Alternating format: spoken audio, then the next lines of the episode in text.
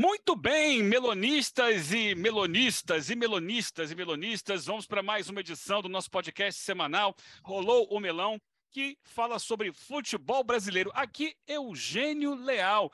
Hoje, sem os meus parceiros habituais, Gustavo Zupac, que está voltando de viagem, esteve na Argentina acompanhando o empate do Corinthians com o Argentinos Júnior em 0 a 0 e Mário Marra, que estará daqui a pouco na transmissão de Fluminense e The Strongest porque nós estamos gravando esse podcast na quinta-feira, às 16 horas e 12 minutos, pontualmente, conforme nós começamos aqui a gravação, com dois convidados muito especiais nesta semana, para a gente falar de mais uma rodada do Campeonato Brasileiro, que está chegando aí, é a oitava, e do que a gente já pode entender do que aconteceu e do que os, dos sinais que os clubes estão dando nesse início de competição. Elton Serra, direto de Salvador, e Pedro Ivo Almeida, direto de São Paulo. Tudo bem, Elton? Boa tarde, boa noite, boa madrugada. Seja bem-vindo, é uma alegria tê-lo mais uma vez aqui no nosso podcast Rolou o Melão. Olá, Eugênio, um abraço para você, um abraço para o Pedro, um abraço para todas e todos que estão nos ouvindo. Eu só vou reivindicar essa história aí de convidado, viu? Porque é o quarto episódio desse mês, é minha segunda participação. Então, entrei em 50% dos episódios dessa, desse mês, mas estamos juntos aí para a gente falar de futebol brasileiro. Você já faz parte do Rolô Melão. Ontem eu estava vendo a transmissão do jogo do Flamengo e alguém comentou, acho que era o Jorge Nicola que estava comentando o jogo lá na Paramount, dizendo que o, o Cebolinha era o 12 jogador do Flamengo. Porém, o Cebolinha é o jogador com mais minutos do time do Flamengo. Então ele não é o 12, ele é o primeiro jogador. É, você é. também, você está nessa aí, você está no time oficial, está participando mais do que a galera aqui. O Pedro Ivo Almeida é, também é convidado, mas é o convidado também que já participou algumas vezes com a gente aqui e é sempre muito bem-vindo, faz parte aqui da nossa galera. Tudo bem, Pedro? Um abraço. Eugênio, um beijo para você, um abraço, Elton, um abraço para quem nos ouve, todo mundo ligado no Rolou Melão. Eu hoje estou só trocando de lugar, na verdade, porque eu sou ouvinte, ouvinte frequente. Hoje estou voltando aqui completar o time. Acho que, se não me engano, desde aquela época ainda de pandemia, todo mundo enclausurado, que eu não participava de um, mas é sempre uma honra. Mas preparando para o jogo do Fluminense, Zupa voltando da Argentina, então vamos rolar o melão aqui, que é o que interessa. Não pode ficar sem papo, não pode ficar sem podcast, até porque o calendário não para, né? Brasileirão menos ainda. É verdade. E aí, vamos lá. Brasileirão, oito rodadas, vamos para a oitava rodada do Campeonato Brasileiro. Eu queria, inicialmente, de cada um de vocês, qual a percepção inicial que vocês tiveram até aqui, o que, que, que sinais os clubes estão dando e vocês podem escolher é, o que quiserem falar aí sobre os clubes, ou aqueles que estão na parte de cima da tabela, ou que estão lá embaixo, no chamado Z4, ou aqueles que estão tentando subir ali no meio. Elton, qual é a primeira impressão que esse campeonato te deixou até aqui, Elton? Vamos lá, a gente vai usar aquela velha, a velha frase do Guardiola que, que diz que o campeonato de pontos corridos se ganha nas oito primeiras rodadas.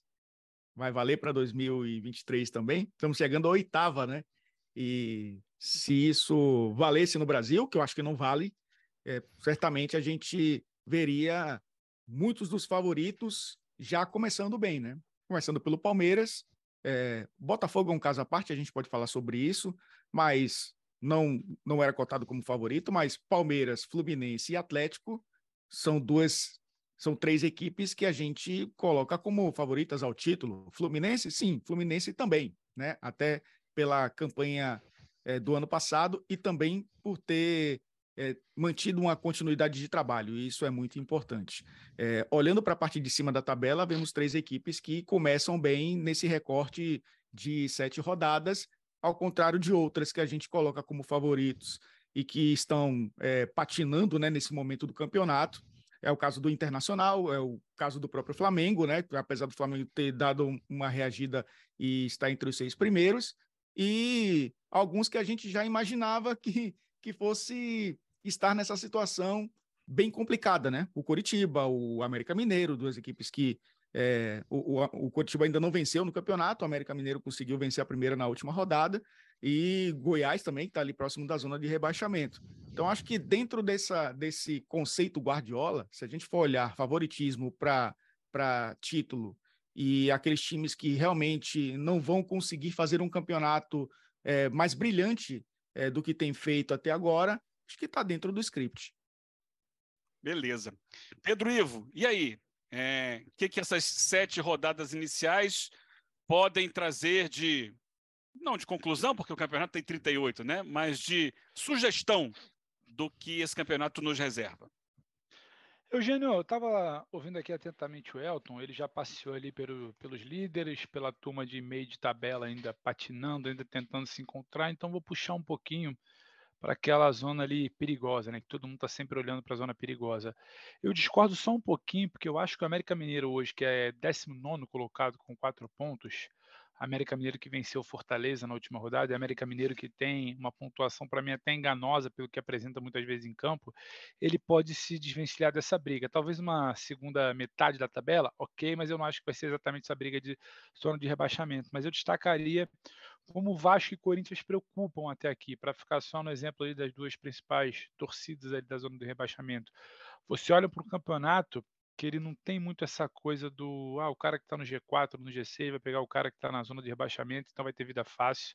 Acho que já está mais do que provado quando a gente pega para olhar, por exemplo, o desempenho do Cuiabá contra o Fluminense, quando a gente pega para ver a vitória que o Cuiabá constrói na última segunda-feira contra o Cruzeiro, que vinha bem, vem bem até aqui no Campeonato Brasileiro, então vai ter muita gente ali que vai deixar um pouquinho de, sabe, deixar a ladeira um pouco mais íngreme para quem hoje já está batendo em zona de rebaixamento, que é o caso de Vasco, 17º, Corinthians, 18º. O Vasco tem uma, uma falsa sensação ali de início, né, que é aquela vitória contra o América Mineiro, contra o Atlético Mineiro, desculpa, na estreia, se defendendo como pode, aí empata contra o Palmeiras, pouca gente tirou ponto do Palmeiras até aqui, e depois parece que ele começa a cair um pouco mais na sua realidade. Um elenco montado para um início de trabalho de estadual, mas que ainda não tem exatamente talvez a altura de uma Série A. Então, vai passar muito. No caso do Vasco, para mim, como vai ser essa condução da crise atual, instalada, com protestos, com pedido de saída, como a 777, como a SAF vai construir isso, ela vai bancar esse comportamento vai bancar o trabalho do Barbieri, se ela vai superar e se ela vai entender que a janela de mediano, que de fato é uma promessa de investimento, é importante para tirar o time dali. E pelo Corinthians, aí um ponto de interrogação tremendo, porque a gente está falando de Campeonato Brasileiro, a gente tem na memória ali um pouco mais fresca a atuação contra o Flamengo, aquela coisa nossa, poderia ter vencido, acaba tomando gol no final, perde, foi pela primeira vez um Corinthians que antes só se defendia, um Corinthians que pela primeira vez consegue também minimamente espetar, atacar. Só que a gente olha também para ontem, para um jogo, a gente está falando hoje quinta-feira, né, para o jogo de quarta-feira da Libertadores, é um Corinthians que volta àquela estaca de futebol nacional, podemos dizer assim, de muita dificuldade de atacar, de criação. Então, como o Corinthians vai resolver, talvez sem a promessa de investimento, apostando muito no trabalho, que até agora para mim é um não trabalho do Luxemburgo, como que essas duas equipes vão conseguir se livrar dali. E aí tem gente que vai precisar ficar com o olho muito aberto, o Elton já falou de Goiás, precisa entender o internacional, não vem no bom momento, não tem convicção no trabalho, então destacando um pouco que a gente começa com sete para oito rodadas, entendendo quem é que vai ter no momento inicial um pouco mais sufoco nessa briga ali. Beleza. Eu, eu gosto muito de trabalhar com os números, né? E estou mergulhado nesses números aqui do Campeonato Brasileiro, inicialmente falando aqui. Tem, tem um site aqui que se chama Soccer Stats, que ele faz uma divisão de é, segmentos, né? Então, como Sim. se fosse o primeiro pelotão, o segundo pelotão, por uma média de pontos. Ele coloca no primeiro pelotão Botafogo e Palmeiras. No segundo pelotão, Fluminense, Atlético Mineiro, São Paulo, Cruzeiro, Flamengo, Atlético Paranaense, Santos e Grêmio, que é que vai ali de 13 a 11 pontos, né? Essa galera Isso. que está chegando ali por trás. Aí tem um terceiro segmento que engloba Fortaleza e Bragantino, junto com que tem 10 pontos, Bahia, Cuiabá, Inter e Goiás. O quarto segmento, já dentro da zona de rebaixamento, Vasco, Corinthians e América, e no último segmento, lá atrás, o Curitiba, que só tem dois pontos. É, é, o pior início de campeonato, é o pior desempenho em todos os, todas as medições estatísticas. Mas eu já tenho falado aqui, gente, é, já falei há alguns meses, e vira e mexe eu recorro a essa estatística, que nem todo mundo entende, mas eu, eu, eu, acho que é uma medição interessante de desempenho. Uma coisa é resultado, outra coisa é desempenho, a gente trabalha em cima disso diariamente. Que é no, uh, baseado nos expected goals e nos expected goals against, os institutos de estatística eles fazem os expected points, Ou seja, uhum. quantos pontos as equipes é, deveriam ter feito de acordo com o seu desempenho? É claro que, óbvio, não, não é a pontuação real, óbvio que a pontuação real está na tabela lá, mas é o desempenho sugere que essa equipe poderia ter tal pontuação. E eu acho que isso eh, indica muito, porque, por exemplo, quem lidera essa tabela de pontos esperados é, é o Atlético Mineiro, que nesse momento subiu, está perto da, da, do grupo de cima, mas que no início do campeonato não estava. Havia muita cobrança lá no Atlético Mineiro, né? Até pela derrota para o Vasco, os primeiros resultados não foram bons. E o time já tinha uma pontuação esperada alta, que já era um indicativo de tem desempenho, está faltando o resultado. E o resultado acabou chegando. Nessa tabela, é interessante a gente ver, por exemplo, o Atlético em primeiro, o Palmeiras em segundo. Aliás, times que se enfrentam nessa rodada. E vou lançar daqui a pouco a questão sobre esse jogo. Em terceiro, Fortaleza. Fortaleza é, está, está hoje 3,2 pontos abaixo do que era esperado, de acordo com essas estatísticas. Ou seja, tem o desempenho para estar melhor na tabela, mas não está tão mal assim. E aí, em quarto, vem o Botafogo, que é o líder da competição. O Botafogo está eh, praticamente é, 6,2 pontos acima do esperado. Isso mostra que é um time que aproveita bem as oportunidades que cria, né? que parte muito do, do que você do quanto você gera e do quanto você consegue aproveitar do que você gera no ataque e o inverso acontecendo na defesa. Então o Botafogo tem mais pontos do que o esperado, mas ainda assim estaria num quarto lugar confortável dentro do esperado. E aí vai, Flamengo seria o quinto, Cruzeiro o sexto, São Paulo o sétimo, Bahia o oitavo, América Mineiro o nono. Olha aí o que você dizia, né, o, o, o Pedro? o América Mineiro Exatamente. logo atrás do Bahia. Principalmente naquela reta inicial ali que eu vi bons jogos do América Mineiro, mas talvez não confirmasse exatamente, transformasse em resultado, mas tinha desempenho, como você cita aí. É, e já que você cita a, a, reta inicial, o América Mineiro, que tem quatro pontos, nessa tabela de pontos esperados, está à frente do Fluminense, que o venceu naquela primeira rodada num jogo maluco, em que Exatamente. parecia que o, o, América sairia vencedor, né? E o Fluminense venceu por 3 a 0. O Fluminense tem 13 pontos, mas 9.6 esperados. Por quê? Porque a gente vai olhar e o Fábio é o goleiro com maior número de gols evitados do campeonato, também numa média semelhante, dentro do mesmo espírito dos gols esperados. É, o Fábio tem sido decisivo numa ponta e o Cano na outra, é, os atacantes em geral do Fluminense convertendo mais gols do que o esperado. Então, o desempenho do Fluminense, e se a gente olhar para o campo nos últimos jogos, a gente entende isso, tá? Contra o Cruzeiro foi difícil, contra o Cuiabá foi difícil, contra o próprio América que a gente citou foi difícil. A sequência vem com Red Bull Bragantino, o Vasco, ainda nessa tabela razoavelmente longe do, do, do Z4, Santos, Atlético Paranaense, Corinthians, Grêmio, Inter, aí já entrando no que seria o Z4, o Inter, Goiás, Cuiabá e Coritiba. É, ou seja, nesse, o Inter que tem sete pontos, né? Nesse recorte, nessa, nesse ponto de vista, estaria dentro da zona de rebaixamento, junto com times que a gente olha assim, a gente imagina, olha, Goiás e Cuiabá são times que, que correm risco de rebaixamento, né, que ali na frente podem pintar. É, antes de falar do América, que eu, a gente citou aqui duas vezes, eu queria saber de vocês o que esperar desse jogo, portanto, do Palmeiras, que tem 15 pontos, é o segundo colocado, com o Atlético Mineiro, que tem 13 pontos, é o quarto colocado. Acho que é o grande jogo da rodada, não, Elton? É. O, o Atlético e o Flamengo têm os melhores recortes recentes né, do, do Campeonato Brasileiro, 23 vitórias consecutivas. É, o Atlético consolidando um trabalho, e aí a gente pode dividir é, técnicos que começaram a temporada, técnicos que vêm de uma continuidade né, de, de temporadas anteriores, são pouquíssimos nessa Série A, mas acaba sendo um jogo onde, de um lado, você tem um técnico que é o que está há mais tempo, né? Dois anos e seis meses já à frente do Palmeiras, o Abel Ferreira, e já entendeu como joga o campeonato de pontos corridos. Eu acho que a primeira temporada ele chegou já ali naquela meio de pandemia, entendendo o que estava acontecendo. A segunda, já 2021, ele é, teve que se dividir com a Libertadores também. é, na temporada passada já foi o Abel Ferreira entendendo como funciona o Campeonato Brasileiro em todas as, as suas é, nuances, né? Não só técnicas e táticas, mas tudo que envolve o calendário, questão logística, e administrou muito bem e conquistou o título com muitos méritos. E do outro lado, um time que está acostumado, o time está acostumado é, a jogar esse campeonato, que é o Atlético, mas também com mudanças de comando que acabam talvez mudando muitas ideias também, né? Então acaba sendo um confronto interessante.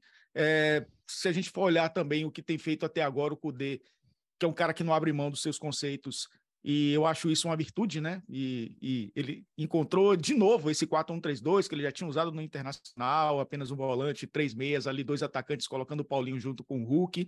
No jogo da Libertadores contra o Atlético Paranaense funcionou muito bem enfrentou um adversário, enfrentou dois adversários, né? Enfrentou um Atlético Paranaense fechado, enfrentou um gramado do Mineirão horroroso e o time conseguiu ali dar resposta. Então acho que é um confronto, é sim um confronto mais interessante da rodada. É, existem muitas finais dentro de um campeonato de pontos corridos e a gente pode considerar esse jogo uma dessas finais, né? No fim das contas, nos critérios de desempate lá na frente, talvez esse jogo faça muita diferença, acaba assim sendo o jogo mais interessante da oitava rodada. O que, você acha que vai acontecer nesse jogo, Pedro? Para começar, é, já me preocupa muito a questão do gramado que o Elton já abordou. E eu fico, eu fico um pouco triste, né, Eugênio? Porque a gente tem tudo para ter dos campeonatos mais equilibrados dos últimos anos e esse início a gente não consegue projetar exatamente. Acho que o Elton fala disso nessa coisa das oito rodadas não vai nos dar um recorte definitivo para o que vão ser as oito últimas. E a gente pega um Atlético e Palmeiras. Você olha para a tabela, você está falando com exceção do Fluminense, talvez quem a gente mais apostou, né? Botafogo lidera, acho que muita gente não apostava nesses 18 pontos de 7 jogos, mas você pega o Palmeiras e o Atlético lá do Flamengo, quantas pessoas não olharam naquele esboço inicial e projetaram essa oitava rodada? E aí você projeta a oitava rodada, um grande jogo, separado, só ele ali no horário, e o gramado muito dificilmente vai estar muito melhor do que a gente viu durante o meio de semana para a disputa da Copa Libertadores. Já começa de uma situação muito preocupante para mim. Eu acho que é um duelo interessante. É um duelo interessante porque eu tenho, quero saber como o Palmeiras vai reagir, porque o Atlético, eu estou falando do recorte inicial, de três, três vitórias seguidas, melhor lado do Flamengo, né, nos últimos. Acompanhando muito o que você vinha falando no Sport Center, gente, da manhã, e eu fazia coro, porque os resultados que não apareciam do trabalho do Cudê não era exatamente fruto de, de algo que não evoluía. Pelo contrário, o trabalho evoluía, o volume de chances aumentava, é, o mecanismo para ataque, fosse construção pelo lado, fosse por dentro, fosse aproveitando o Paulinho em projeção dentro da área, ele aparecia, tinha um volume de grandes chances, não era simplesmente chute a gol, finalização, era um volume de grandes chances, e uma hora ele ia começar a aparecer. E aparece no Campeonato Brasileiro, aparece quando você consegue uma virada, como foi pressionado pela tabela até na Copa Libertadores, agora você chega para um jogo contra o Palmeiras. E aí, para mim, é uma grande dúvida. Eu não estou nem, nem tão assim para o que pode ser o ataque do Palmeiras. Estou muito interessante para o que pode ser a defesa do Palmeiras contra esse Galo em casa e o comportamento desse Galo em casa, se ele vai manter esse comportamento ofensivo que tem sido a tônica dos últimos jogos. Agora, é o grande jogo da rodada, é a grande expectativa. Infelizmente, não sei se vão entregar tudo pelo gramado. O gramado está comprometendo muito o que a gente pode ver de jogo ali. Agora, no papel, que se pode visualizar, o que é consolidado o trabalho do Palmeiras, o que vem em evolução do trabalho do Galo, acho que tem tudo para ser muito interessante. Na mesma rodada, a gente vai ter o líder Botafogo, no mesmo domingo, né? Enfrentando o, o, América Mineiro, que é o 19 colocado. A gente falava agora há pouco uhum. sobre a questão do desempenho do América, que tem como seu calcanhar de Aquiles a defesa. É a defesa mais vazada do campeonato. 18 gols sofridos. Se é um time que cria muito e perde muito gol, eu acho que essa é a grande questão do América, né? Perde muito gol, mas eu acho que se expõe demais, né? Tem 18 gols sofridos. Contra o líder do campeonato, o Botafogo, que se expõe pouco, né? Apenas seis gols sofridos, é o segundo menor número. A melhor defesa é a do Santos, com cinco gols sofridos, mas o Botafogo, junto com outros times, sofreu apenas seis. É, o jogo vai acontecer no estádio Newton Santos, no Rio de Janeiro. É, Elton, é, vamos lá, vamos fazer um. Vamos entender esse, esses dois times até aqui, o que a gente pode imaginar dessa partida. O que é esse Botafogo líder, em cima de que bases ele se constrói, e o que é esse América que o Botafogo que tem mais pontos do que o esperado no campeonato e o América tem muito menos pontos do que o esperado, mas uma defesa que entrega bastante, Elton. Eugênio, é, 14 dias separam a contratação do Luiz Castro pelo Botafogo da contratação do Wagner Mancini pelo América, né? Ano passado. Então são dois caras que vêm de temporadas de temporada anterior e de praticamente o mesmo número de dias ali de trabalho, né? Um ano e um mês é, recém-completados. Então são dois caras que já, acho que pelo tempo do futebol brasileiro, dominam os seus elencos. É, acho até o Mancini até um pouco mais, porque já tinha passado por lá antes, né? Então é um treinador que, que na temporada passada também conseguiu colocar um time na Copa Sul-Americana, o, o Botafogo, dentro do seu objetivo de manutenção na Série A, foi premiado também com uma competição internacional, porque é o que acontece no Campeonato Brasileiro, que não é rebaixado, vai disputar no mínimo uma Copa Sul-Americana.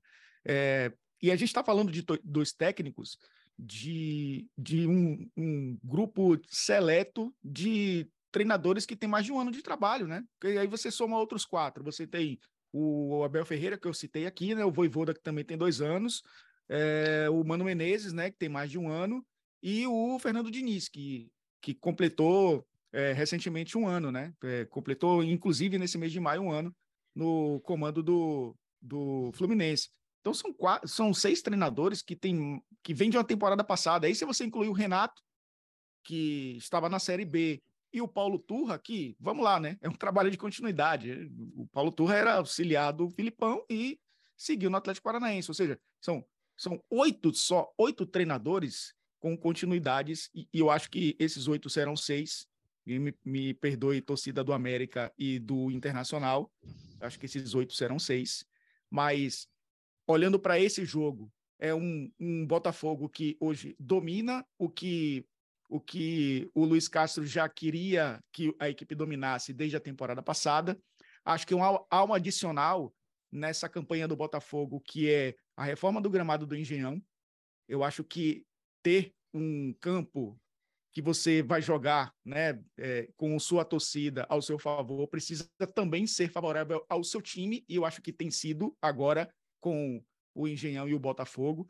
É, os mecanismos de jogo do Botafogo, que eram, era uma equipe na temporada passada muito mais reativa, hoje consegue mesclar muito melhor o seu jogo. É uma equipe que sabe se defender muito bem, sabe jogar sem a bola com linhas baixas, mas quando é, tende a propor, e tem sido assim agora, porque o pessoal olha para. O América vai ser assim contra o Botafogo, certamente, né? Porque agora os times olham, opa, estamos enfrentando o líder do campeonato, um time que se encontrou. A postura, o olhar muda. Foi assim com o Fluminense também. E o Botafogo está atingindo esse nível. É, são estágios diferentes, mas o adversário olha de uma maneira diferente. Todo mundo olha de uma maneira diferente para o Fluminense hoje, como olhava um ano atrás. É, muito time é, joga mais atento, cresce um pouco mais até o seu próprio desempenho contra o Fluminense do que fazia há tempos atrás. E tem sido assim contra o Botafogo. Tem um favorito destacado nesse jogo. E para mim é o time do Luiz Castro. E aí, por mais que esses números do América favoráveis, dos pontos esperados, do desempenho, que é um, um desempenho que é, talvez seja muito superior ao que os pontos mostram na tabela, é ponto que conta para trabalho no futebol brasileiro. E se não somar pontos, veremos mais um trabalho de um ano, né? É, acabando antes da primeira metade do Campeonato Brasileiro. Vou passar para outro jogo aqui com o Pedro, porque tem muito jogo bom na rodada, a gente vai Opa. alternando aqui. Corinthians e Fluminense. Fluminense que é, vem com um time mais inteiro por ter poupado no meio de semana, né, na, na Libertadores. Deu um descanso, acho que muito necessário para o time que vinha mostrando desgaste, contra um Corinthians que está procurando um caminho, né? Tentando se fortalecer defensivamente, mas no ataque gera muito pouco sob o comando do Luxemburgo. E aí, Pedro?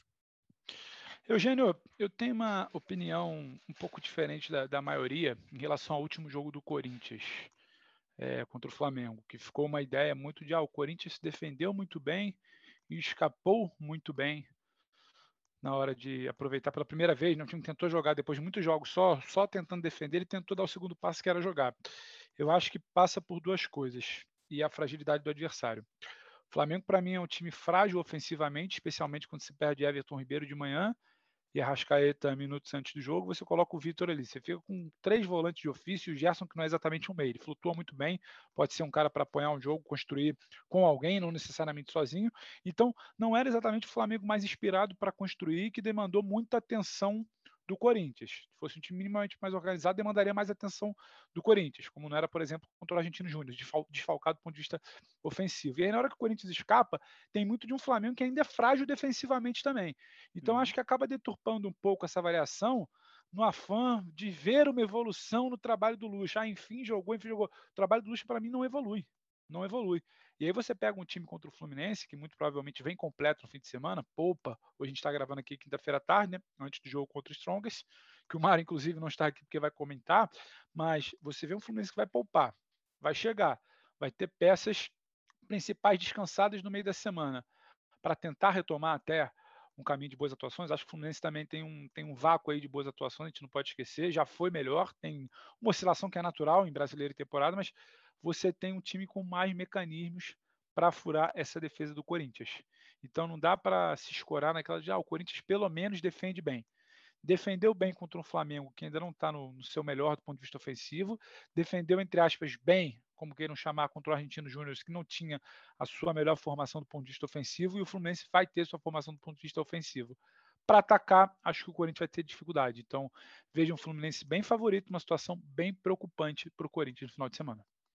Elton Serra, é, Flamengo e Cruzeiro no sábado. O Flamengo que teve uma atuação sonolenta no meio de semana, a gente nunca sabe o que pode esperar desse time. Porque outro dia ele contra o Fluminense correu uma barbaridade, é, encurralou o Fluminense, alguns disseram que amassou, eu não gosto muito dessa expressão, é, mas jogou bem, controlou o jogo contra o Fluminense, mas depois já contra o Corinthians foi diferente, contra o New Blaze pior ainda, Pega um Cruzeiro que vem descansado, porque não jogou meio de semana, jogou na segunda-feira só, vem mordido, porque perdeu para o Cuiabá em casa, e vem com ideias interessantes de time, né? Apesar da derrota, a gente sabe que tem uma ideia ali que está sendo desenvolvida pelo Pepa. É, o que esperar de Flamengo e Cruzeiro? É, pelo menos o Cruzeiro vai jogar num campo bom, né? É, a gente estava falando do, do que o Atlético tem sofrido, o Cruzeiro pior ainda, né? O, o Atlético vai ter seu estádio em breve, o Cruzeiro está na briga com o Mineirão, já vai para Independência, foi jogar em Sete Lagoas, está peregrinando aí por, por, Minas Gerais, na tentativa de encontrar o seu melhor lugar, mas o Pepa conseguiu, né, rapidamente fazer essa equipe ter um mínimo de consistência. Eu acho que ele, ele partiu do ponto certo. É, os técnicos portugueses têm essa facilidade, né? A adaptabilidade. Eles, eles chegam no, no, no país, entendem a cultura do jogo, fazem aquele aquela parte emergencial que é necessária para depois ir acertando. E, eu, e, o que ele fez foi estancar a sangria defensiva do Cruzeiro, deixar o time um pouco mais consistente, sem a bola, e fazer a equipe jogar. Eu acho que ele está nesse segundo passo, fazendo a equipe jogar. Contra esse Flamengo que é, é isso, né? A gente não sabe qual Flamengo que vai enfrentar o Cruzeiro. É, o fato é que o Flamengo, por mais que a gente coloque como um dos melhores elencos do Brasil, já não é o melhor para mim, já não é o melhor é, você olhar para esse elenco do Flamengo, ver, ver profundidade em quantidade, mas a qualidade já não se sobressai tanto, entrando técnico, saindo técnico, a gente já começa a questionar esse melhor elenco do país. A ausência do Everton Ribeiro e do Arrascaeta, dois jogadores que fazem o jogo criativo do Flamengo. Os dois não jogarem.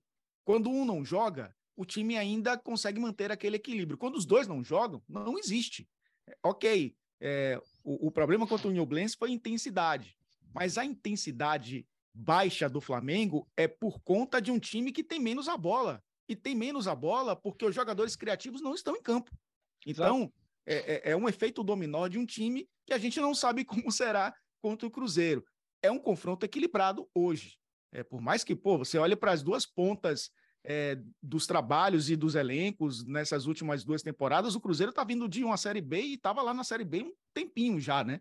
Mas é um trabalho que a curva é ascendente, a do Flamengo está ali estagnada e partindo para uma interrogação, porque mais um técnico chega e mais um técnico não consegue fazer essa equipe jogar, com exceção do Dorival, que é a explicação mais maluca do futebol brasileiro nos últimos anos, que a gente não entendeu até hoje o porquê o Dorival não continuou esse trabalho, porque é o melhor trabalho dos últimos anos no Flamengo desde a saída do Jorge Jesus. Indiscutivelmente. O Pedro quer falar rapidinho sobre o Flamengo?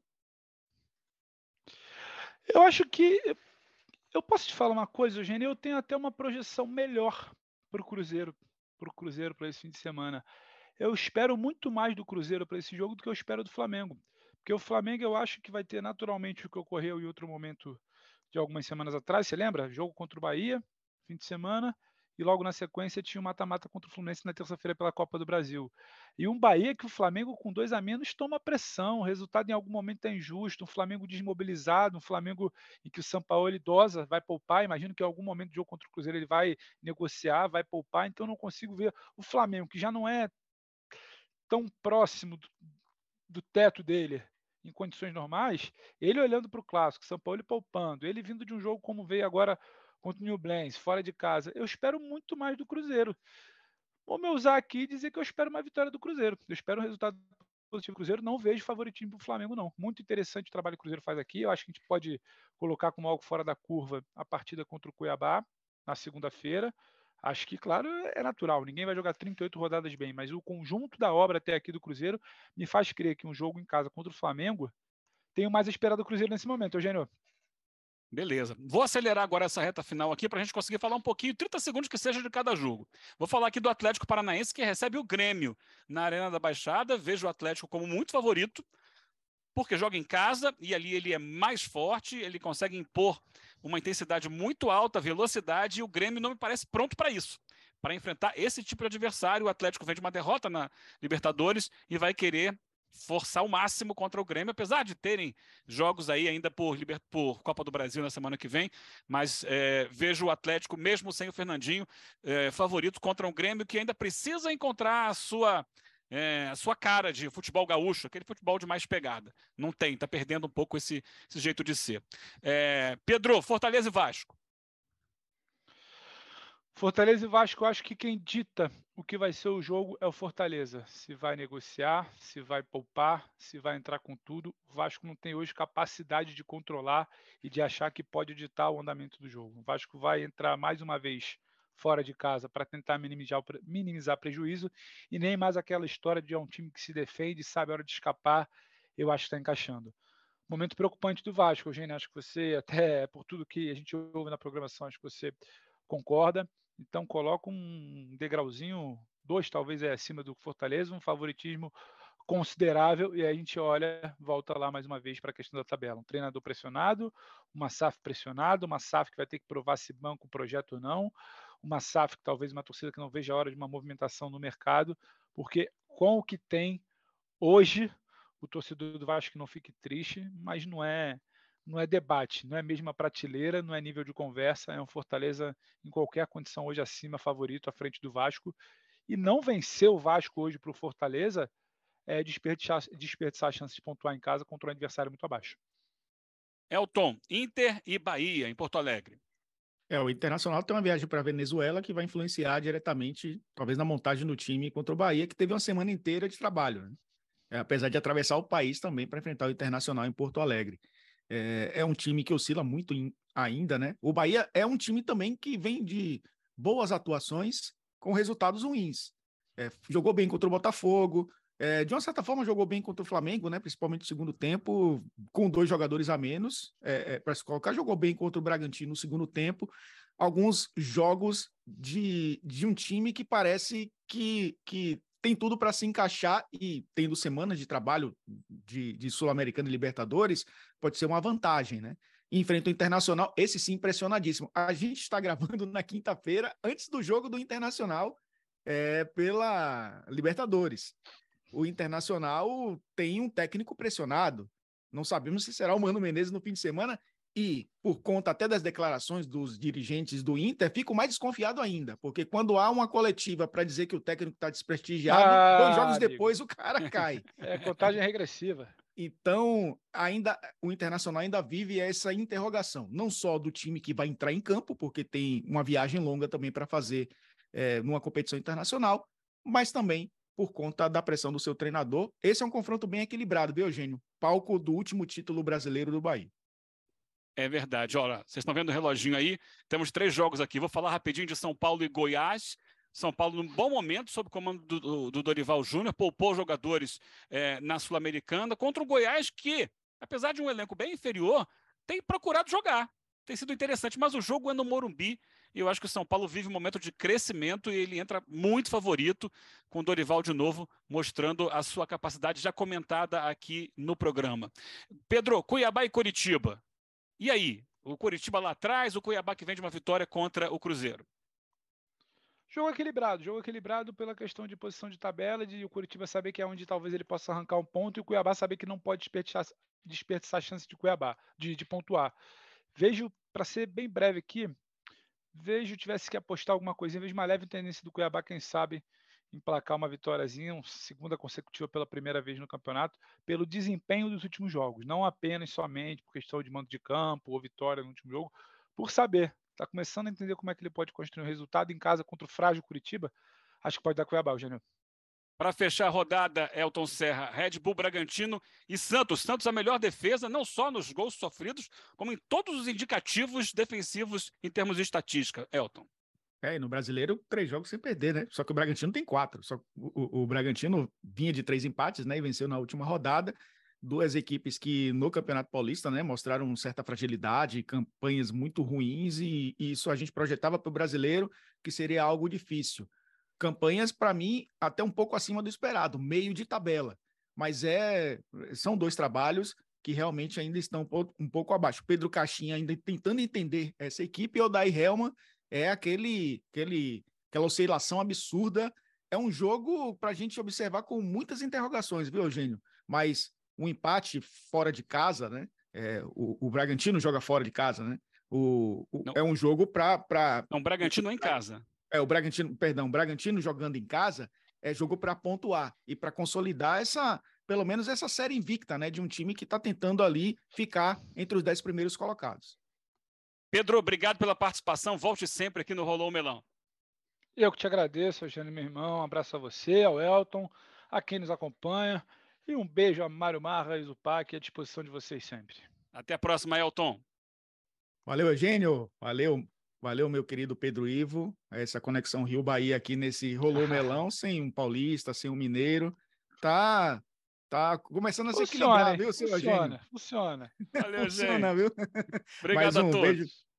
Um beijo. Um beijo, um abraço. Até a próxima.